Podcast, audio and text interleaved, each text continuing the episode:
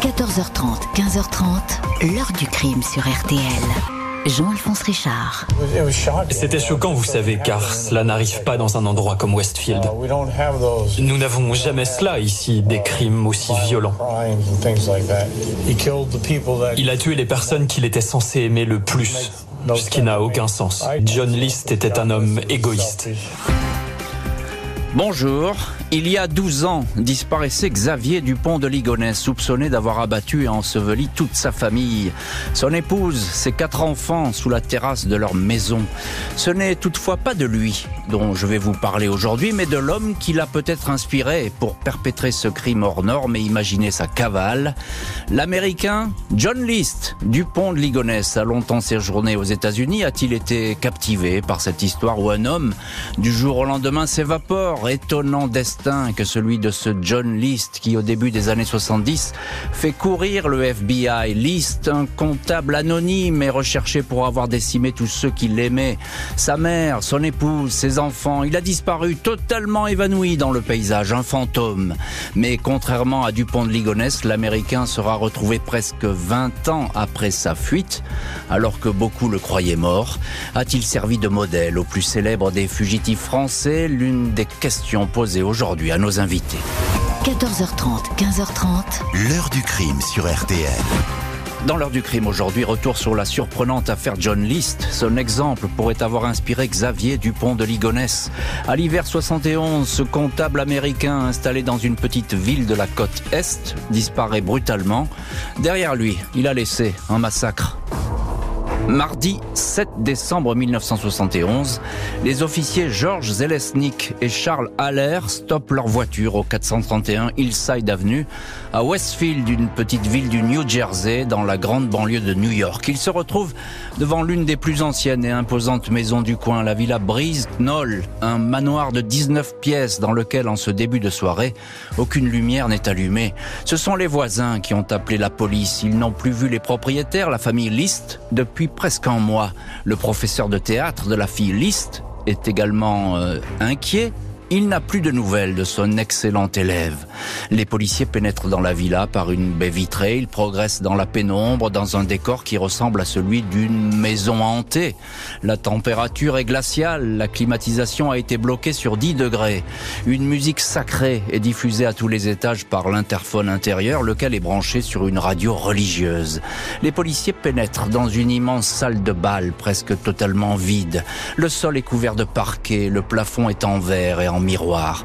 Une odeur de putréfaction se fait soudain sentir. Derrière un rideau, il y a quatre corps disposés sur des sacs de couchage. Celui tout d'abord de la maîtresse de maison, Hélène List, 45 ans, son visage est couvert d'un mouchoir.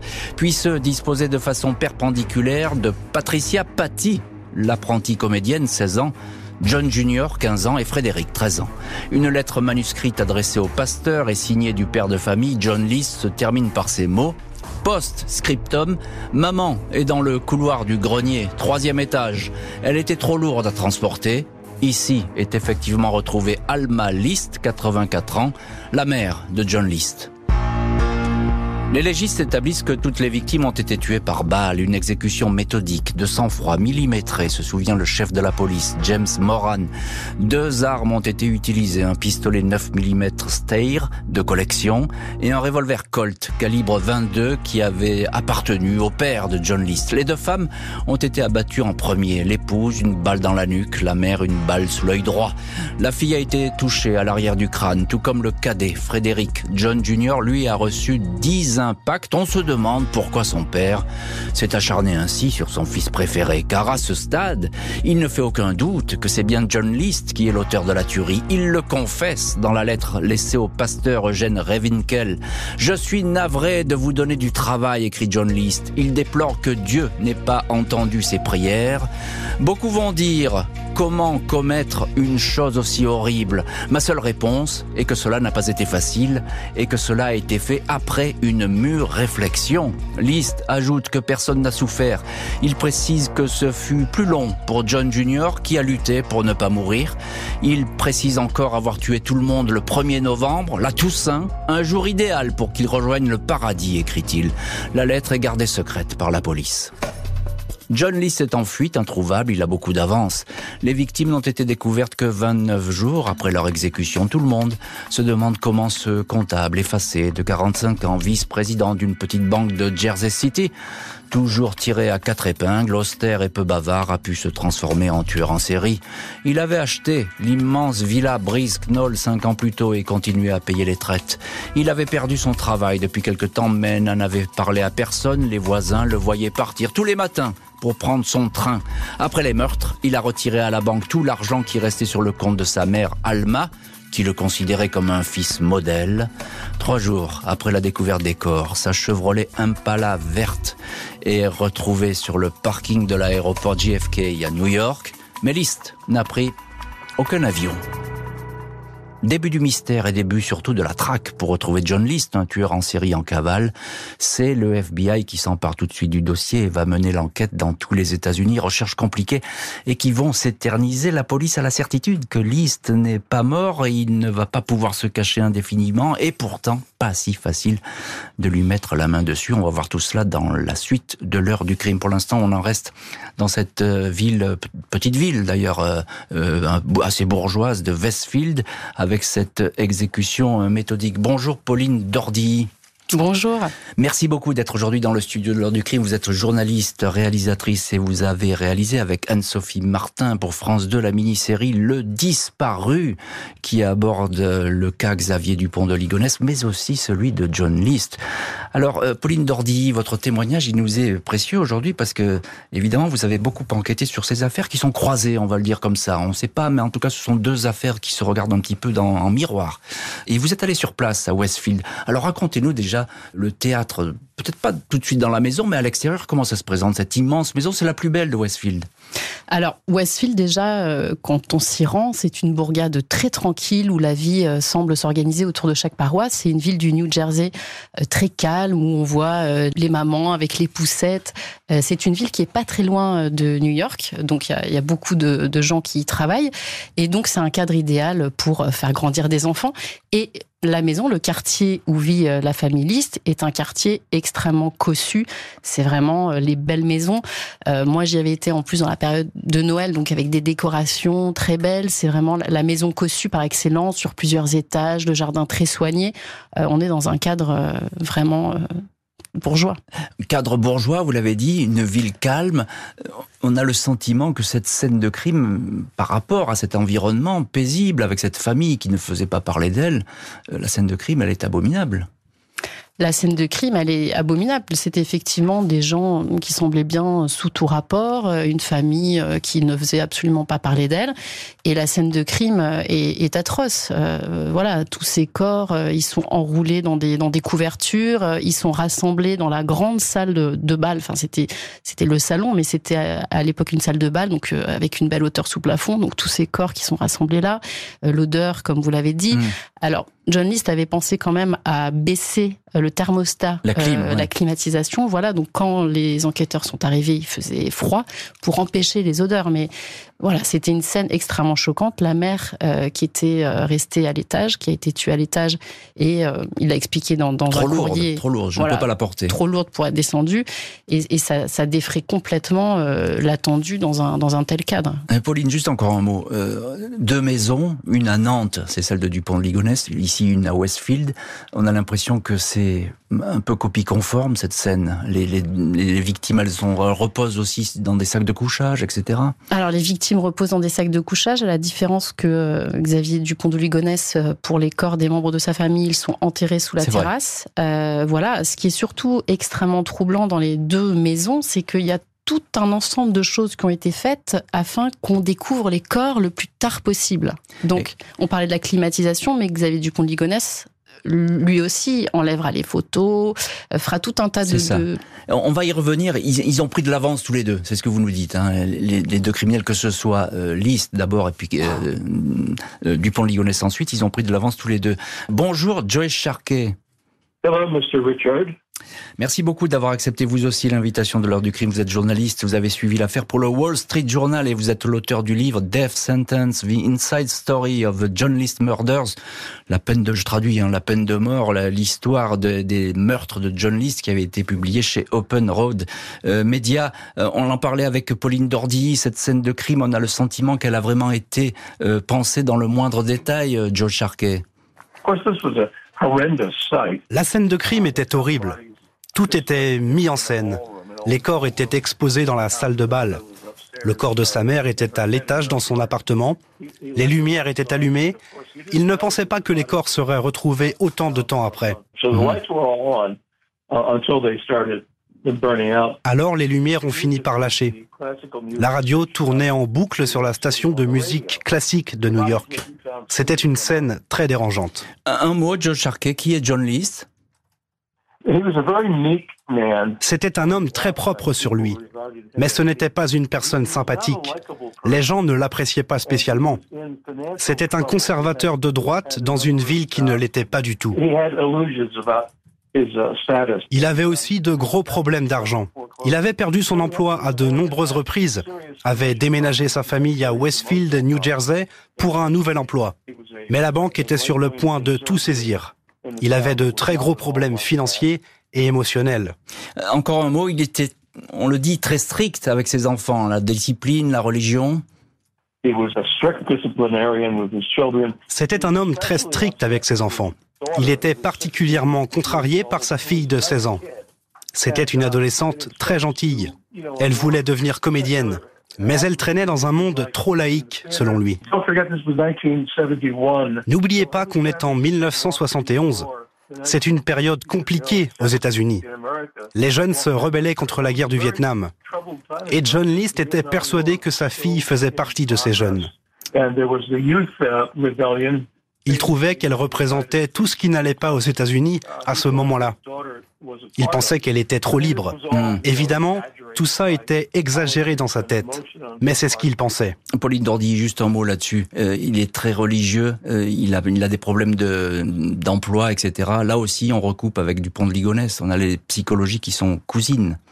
Alors oui, c'est John List, c'est un homme qui a été comptable. Il a même eu des postes à responsabilité de directeur des services comptables d'une entreprise, vice-président d'une banque, et puis euh, il va perdre son emploi. Il ne retrouvera jamais un poste équivalent, donc il va devenir vendeur euh, en assurance. Et c'est un homme qui fera même sur la fin semblant de se rendre au travail, qui n'ira plus au travail. Et de Xavier Dupont-Ligonnès aura effectivement les mêmes difficultés financières. La chasse aux fugitifs John List est ouverte. Elle va durer presque 20 ans. Mort ou vivant? John List, chrétien convaincu, membre fidèle et assidu de l'église luthérienne, a indiqué dans sa lettre d'adieu au pasteur Revinkel qu'il avait tué tout le monde pour sauver leurs âmes, celle d'une épouse atteinte par la syphilis qui devenait aveugle, sombrait dans l'alcool et doutait de la parole de Dieu, ou encore celle de sa fille Patty qui voulait devenir actrice et aller s'éloigner de l'église. À aucun moment, il n'évoque son propre suicide, acte interdit dans sa religion. Le FBI sait que l'homme est parti avec quelques économies, 2000 dollars retirés sur son compte le jour des crimes, mais il ne peut pas aller bien loin. Le meurtrier a pris soin d'effacer ses empreintes dans la maison et dans sa voiture. Il a aussi fait disparaître toutes les photos où il apparaît. Les cadres sont vides. 40 ans plus tard, Xavier Dupont de Ligonnès fera de même. Le FBI doit se contenter de son dossier militaire qui comprend une vieille photo d'identité et d'un permis de port d'armes où figure une empreinte digitale. Aucune trace du fugitif. Au fil des années, la police va toutefois établir qu'il a quitté le New Jersey en train pour le Michigan, puis le Colorado, mais ici la piste se perd. Février 1987, une habitante de Denver, à plus de 1600 km de Westfield, sursaute en lisant un magazine acheté à la supérette du coin. Le journal relate l'affaire John List. Une photo vieillie le représente sous les traits qu'il pourrait avoir aujourd'hui, c'est-à-dire à, l'âge de 61 ans. Vanda Flannery reconnaît immédiatement son voisin, Robert P. Clark, un employé d'une usine d'emballage, un bigot qui fréquente avec son épouse Delores l'église luthérienne. Vanda connaît bien Delores et lui montre l'article. Elle raconte que l'épouse est devenue pâle. Elle s'est écriée Oh mon Dieu, oh mon Dieu, puis s'est reprise en affirmant Oh non, ça ne peut pas être lui. Vanda Flannery n'a pas insisté, puis elle a oublié l'histoire. Pendant deux ans, jusqu'au 21 mai 1989. Ce soir-là, la chaîne Fox diffuse l'émission America's Most Wanted, les fugitifs les plus recherchés d'Amérique. Le cas John List est programmé, un buste de cire est sur le plateau. C'est le visage du fugitif à 63 ans. 200 signalements immédiats parviennent à la police, dont celui de Vanda Flannery. Elle donne la nouvelle adresse de Robert Clark. Il a déménagé avec sa femme à Richmond, en Virginie, il y a un an. Il a trouvé là-bas un job de comptable. 1er juin 89, le FBI se présente à la maison des Clark dans le quartier tranquille de Brandermill. L'épouse ouvre la porte détective. Elle ne comprend pas ce qui lui arrive. Son mari, dit-elle, est veuf. Son épouse est morte d'un cancer. Qui plus est, il n'a pas 63, mais 57 ans. Le comptable est interpellé à son bureau. Il dément être John List. Il signe son mandat d'arrêt sous le nom de Robert Clark. Mais il est trahi par deux cicatrices derrière l'oreille et à l'abdomen et par ses empreintes digitales. 16 février 90, Robert Clark avoue qu'il est bien John List. Pendant 17 ans et demi, John List a ainsi refait sa vie sous une fausse identité, carte d'identité sociale et compte bancaire sous un nouveau nom. Après les meurtres, il a vécu en célibataire près de Denver, à Golden. Il travaillait comme employé à la friture au restaurant de l'Holiday. Il logeait dans un studio, dans des immeubles anonymes où personne ne se connaît. Un témoin se souvient d'un homme passionné d'histoire qui ne parlait jamais de lui. Il disait venir du Michigan.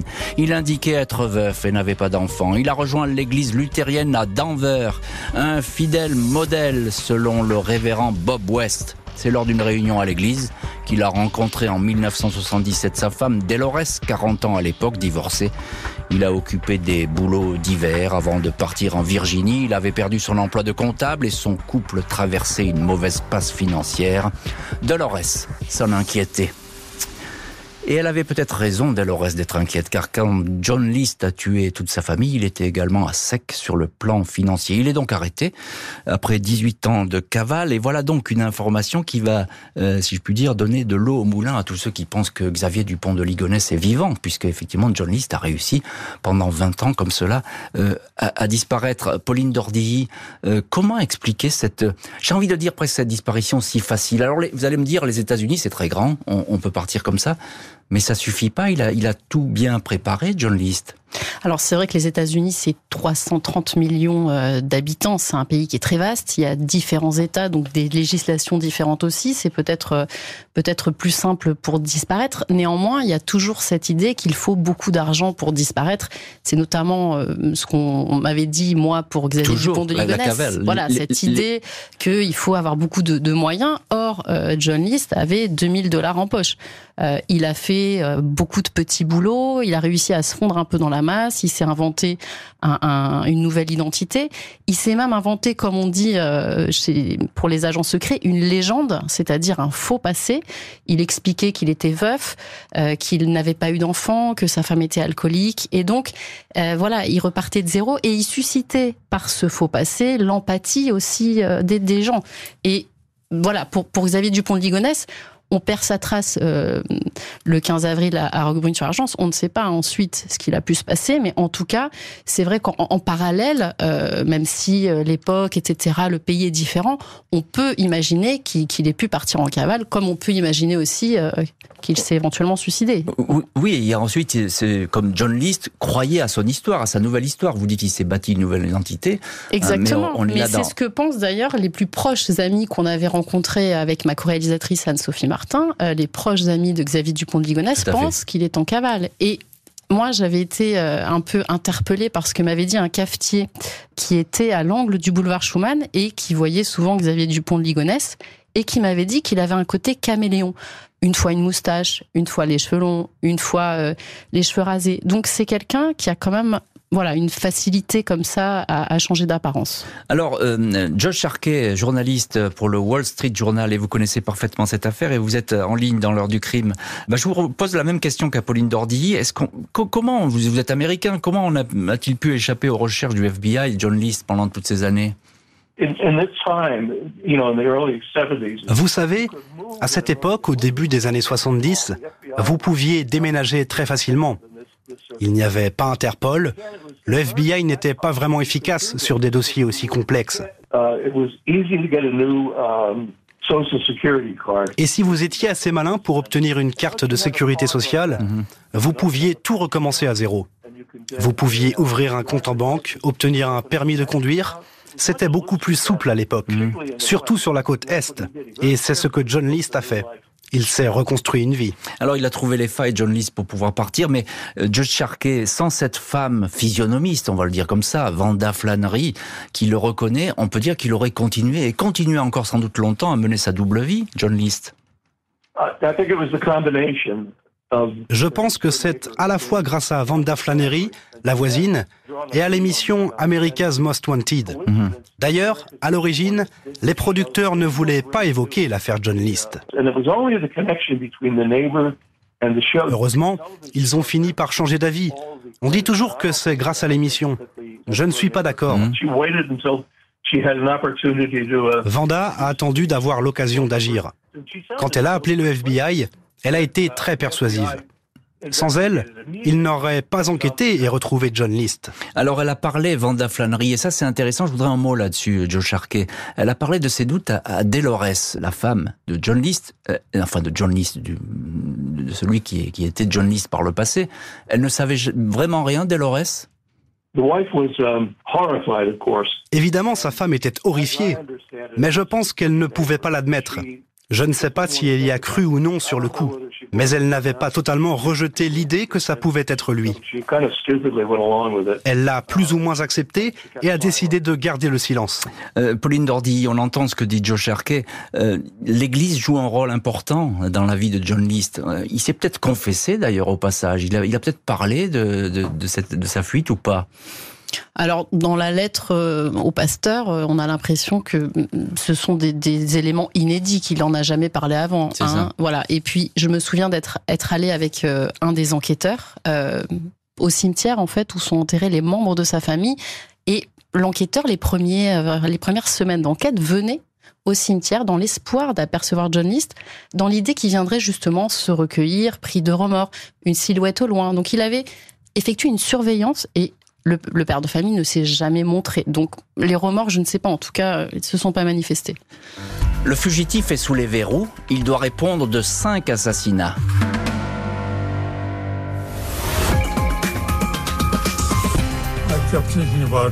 J'y pensais depuis un mois, puis un jour j'ai décidé que si je tuais ma famille, je les sauverais de tout problème. Je suis vraiment désolé pour la tragédie qui a eu lieu en 1971.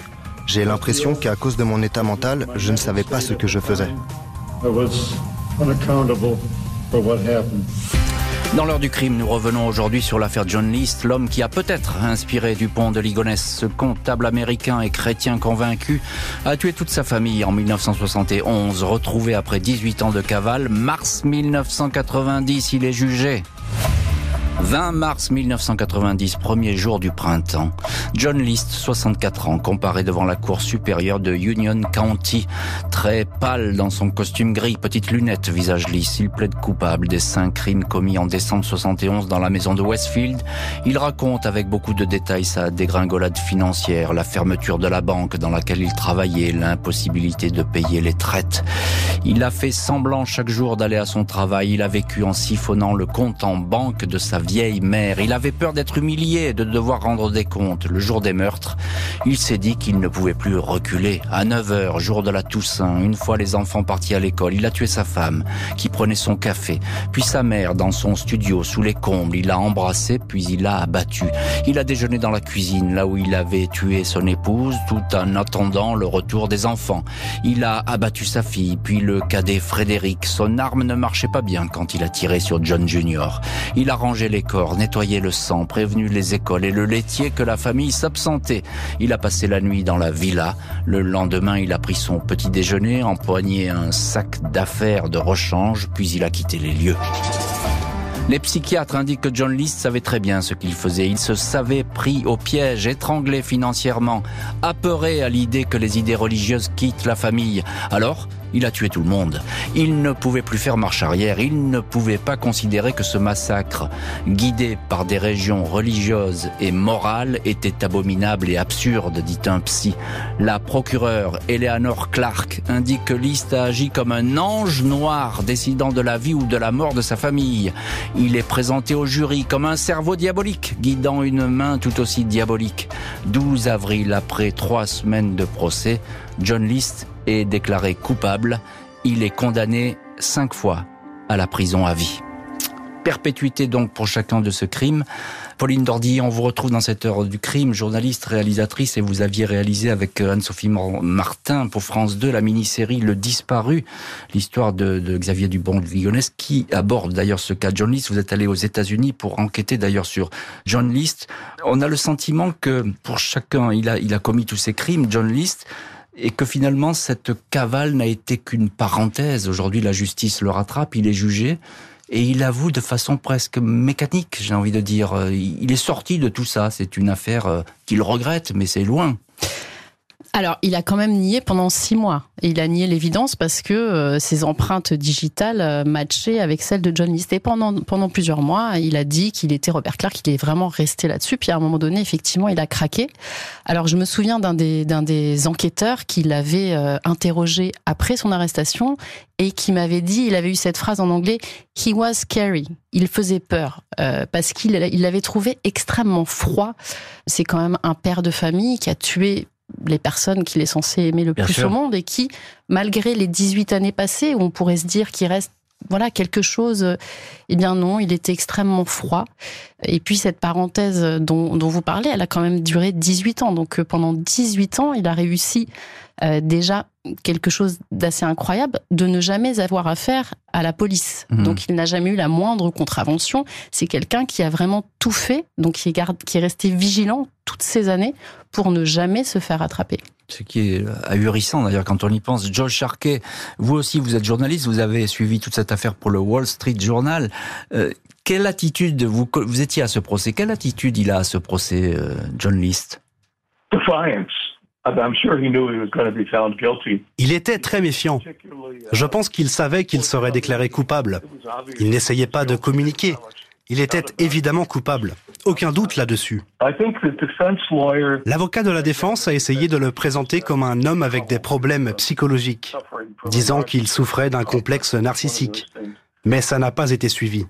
L'aspect religieux, il est omniprésent hein, dans les motivations de ces crimes, euh, les crimes de John List. Il a insisté sur le fait que c'était à cause de la religion. Il a toujours dit que c'était pour envoyer sa famille au paradis qu'il les avait tués. J'ai toujours pensé que sa fille avait été le déclencheur, mais ce n'est que mon avis. L'aspect religieux, Pauline Dordy, on le retrouve évidemment euh, chez Dupont de Ligonnès, parce que lui, il va communiquer beaucoup sur ses forums religieux notamment. Oui, alors Xavier Dupont de Ligonnès, euh, contrairement à John List, il a toute une vie religieuse mais cachée. Parce que John List, sa, vie est structurée comme ça. Le dimanche, il anime euh, l'école biblique, etc. Il est très pratiquant. Alors que beaucoup d'amis de Xavier Dupont de Ligonnès ignorent mmh. même euh, qu'il a une foi comme ça chevillée au corps. Et en fait, on se rend compte grâce aux messages qu'il a postés anonymement sur des forums. Donc deux ans avant la tuerie, il envoie, il y a une centaine de messages euh, sur des forums, donc sous un pseudonyme qui est Ligo et dans lesquels il semble euh, obsédé par la question notamment du sacrifice. Donc c'est une question qui revient, il dit est-ce que Dieu demande à ce qu'on lui sacrifie euh, une bête, un homme, son fils, qu'en est-il dans les dans les autres religions, etc. C'est vraiment une question qui l'obsède et il continuera même en cavale, c'est-à-dire euh, après les tueries, à se connecter à des forums catholiques et à, voilà, à continuer à animer un petit peu des, des sujets autour de ça. John List, le tueur en série, prend le chemin d'un pénitencier dont il ne sortira jamais, mais a-t-il fait des émules? En 89-90, un peu plus de 20 ans avant de tuer son épouse et ses quatre enfants, Xavier Dupont de Ligonnès voyageait aux États-Unis, un long road trip en Amérique avec deux amis au moment où John List était jugé devant la cour criminelle d'Union City. Dupont de Ligonnès aurait-il été fasciné par cette histoire John List dont parlaient les journaux. Rien ne permet de l'affirmer de façon catégorique, mais le fait est que les deux histoires présentent des ressemblances troublantes. Une tuerie dans une maison familiale, des corps rangés les uns à côté des autres, deux maris empreints de religiosité qui pourraient aller jusqu'au mysticisme, deux hommes aux prises avec des difficultés financières, criblés de dettes et sans avenir professionnel. Comme John List, Xavier Dupont de Ligonnès a savamment mûri sa fuite, pensé et organisé avant de commettre l'irréparable. John List va rester introuvable pendant une vingtaine d'années. Dupont de Ligonnès n'a lui jamais été retrouvé à ce jour. Impossible de savoir s'il a pu refaire sa vie à l'image du comptable américain. Les similitudes entre les deux affaires sont à nos yeux très troublantes, concèdent dans le journal 20 minutes Jean-Michel Laurence et Béatrice Fontenot, co-auteurs du livre Sans pitié pour les siens, le mystère Xavier Dupont de Ligonnès. Les deux hommes qui avaient voyagé aux États-Unis avec de Ligonnès, Emmanuel Teneur et Michel Rétif, les deux proches du fugitif, n'ont jamais pu être interrogés sur le modèle John List. Ils sont décédés dans les années suivant la disparition de leur très cher ami Xavier. On retrouve dans cette heure du crime l'une de nos invitées, c'est Pauline Dordillet, journaliste, réalisatrice. Vous avez beaucoup enquêté sur cette affaire du pont de Ligonnès et John List, deux dossiers qui sont croisés, on le dit depuis le début de cette heure du crime. Dans les deux cas, Pauline Dordilly, les deux hommes, ils prennent de l'avance, et même beaucoup d'avance. Ça, ils ont bien calibré leur truc, c'est-à-dire que pour les rattraper, bah, il va falloir courir longtemps pour les policiers. Oui, c'est-à-dire que c'est vraiment euh, des tueries qui sont pensées. Et dans les deux cas, euh, les, acteurs des deux affaires m'ont dit, euh, il y a une phrase qui est revenue, c'est je n'ai jamais vu une, un tel degré de préméditation. C'est-à-dire que tout est pensé pour retarder la découverte des corps. Et en fait, c'est pour prendre de l'avance dans la cavale. Donc John List, il a 29 jours d'avance, mhm. près d'un mois, ce qui va lui permettre eh bien de, de partir et de commencer à, à, mettre des billes, de créer sa nouvelle identité. Et Xavier Dupont de Ligonnès, il a aussi 15 jours d'avance. Alors, à la différence euh, de, de John List, Xavier Dupont de Ligonnès, la première partie de sa cavale, il fait une sorte de tournée d'adieu, de baroud d'honneur, c'est-à-dire qu'il va aller euh, dans des dans des beaux hôtels, dans des restaurants, il va un peu entre guillemets profiter, ça paraît euh, terrible vu l'horreur de la tuerie, pour ensuite disparaître à partir voilà d'un certain moment. Voilà, quant aux similitudes, effectivement, elles sont troublantes. Alors, on saura si Xavier Dupont de Ligonnès s'est réellement inspiré de John List. Lorsqu'on le retrouvera, si on, si on le retrouve. Si on le retrouve. Voilà. Voilà, là, il y a deux théories qui s'affrontent. On va pas rentrer là-dedans parce que. Hein, si on le euh, retrouve, si effectivement, euh, s'il s'explique, s'il est mort, est-ce qu'il a laissé des. Voilà, pour l'instant. C'est une trace. Et même mort, il peut avoir laissé une trace quelque part, à un moment donné. Un testament, euh, une espèce de témoignage. Il y a quelque chose peut-être d'un peu différent entre John List et Dupont de Ligonnès, c'est que j'ai l'impression que pour Dupont de Ligonnès, il y avait peut-être des complices qui l'ont accompagné. J'ai cité deux noms, mais qui sont revenus dans l'enquête, les deux amis proches.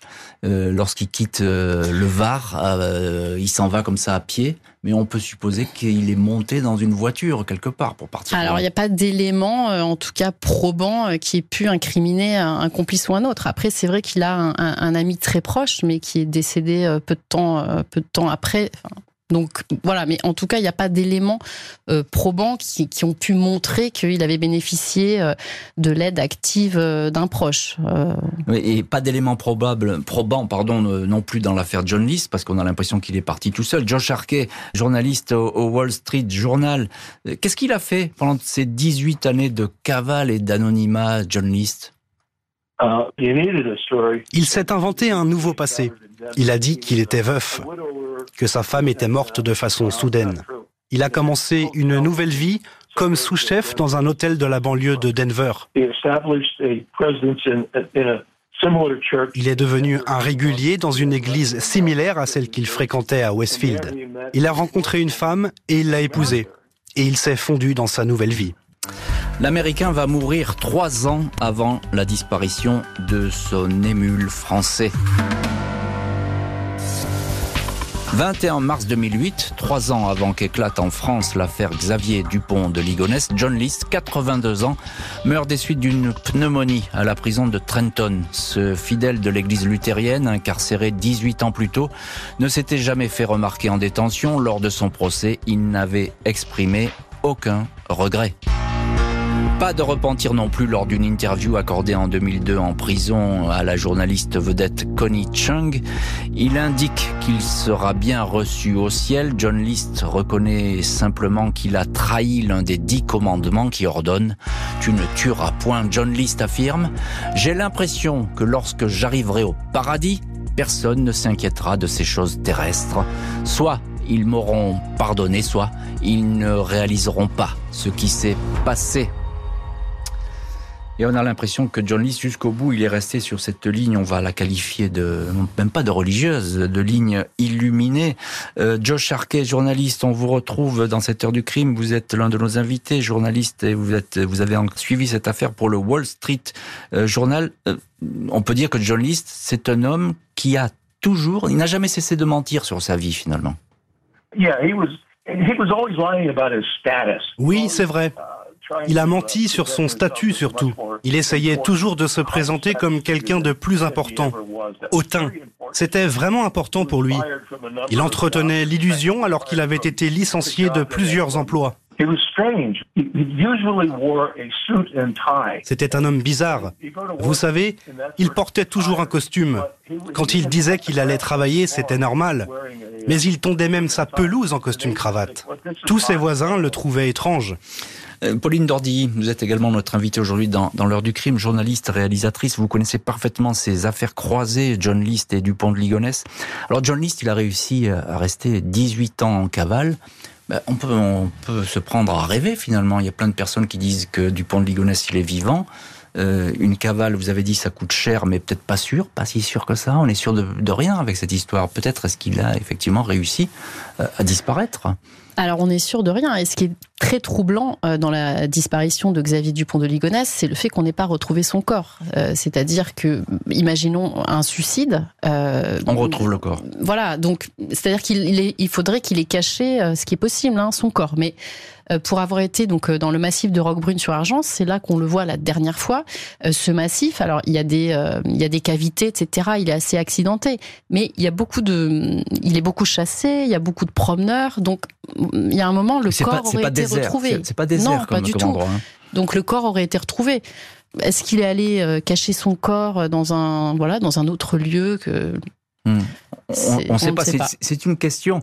Et, et, vous disiez tout à l'heure qu'il euh, fréquentait, y compris après sa disparition, les fameux forums catholique. Hein, euh, le 8 avril, oui, il y a une connexion, effectivement, oui. Voilà, effectivement, il se connecte pour parler euh, de euh, est-ce que quels sont les ancêtres de Jésus? Il se connecte sur un débat qui est en cours, alors qu'il est son adresse IP l'atteste à Cannes-sur-Mer, donc en cavale. Après, suite à ça, on n'a plus de traces. C'est la dernière trace de, de Xavier Dupont bah, Après, on le voit une dernière fois en train de partir. Oui, c'est la vidéo. 1 avril, voilà. Surveillance effectivement. De, de l'hôtel où il disparaît comme ça avec son sac. L'hôtel Formule 1 de Roquebrune sur Argence.